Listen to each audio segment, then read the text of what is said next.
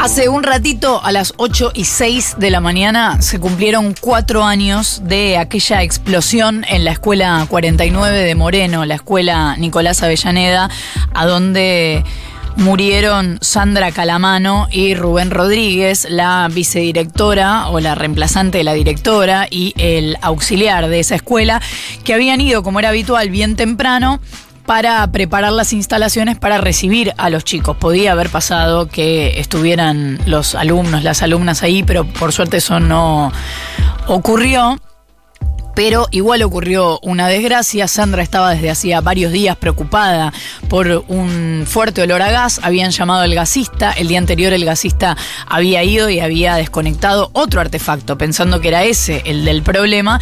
Y cuando Sandra y Rubén empezaron a perseguir distintos lugares de las instalaciones para ver de dónde venía ese olor, abrieron, alcanzó con que abrieran la puerta de uno de los cuartos que estaba cerca de la biblioteca. Eso explotó y y ellos salieron volando.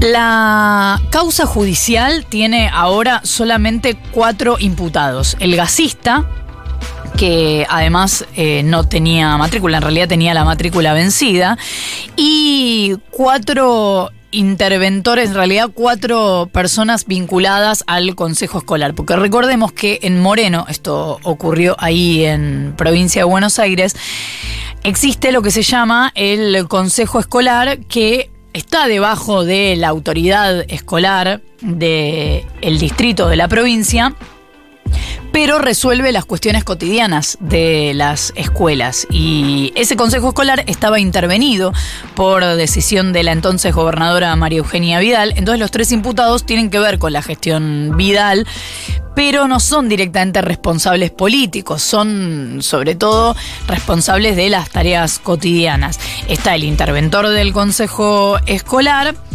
que es un señor que se llama Sebastián Nasif, que había sido designado por no es ministro el cargo bonaerense, pero eh, llamémosle ministro, eh, Cini.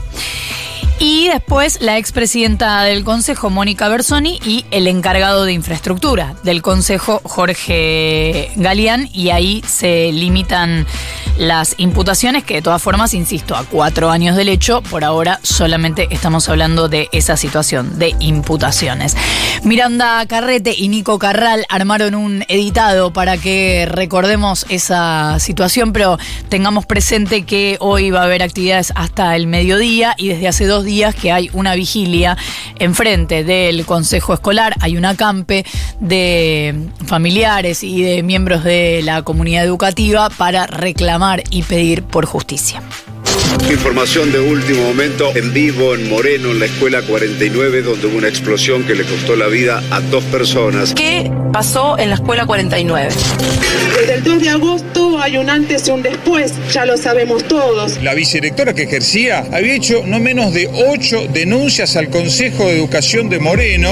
El último día anterior a la explosión estuvo un gasista matriculado hasta las cinco y media de la tarde. Lo veníamos diciendo, situación de abandono, de desidia. Es justicia va a tener que determinar qué pasó, si hubo un error, eh, el gasista se manejó, si hubo una imprudencia de alguien de adentro de la escuela. Digamos, no lo sé, eso es materia Sería judicial. una locura pensarlo. Tremendo.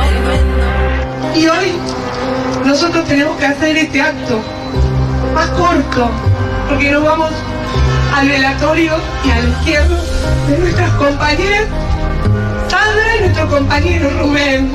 Compañera Sandra.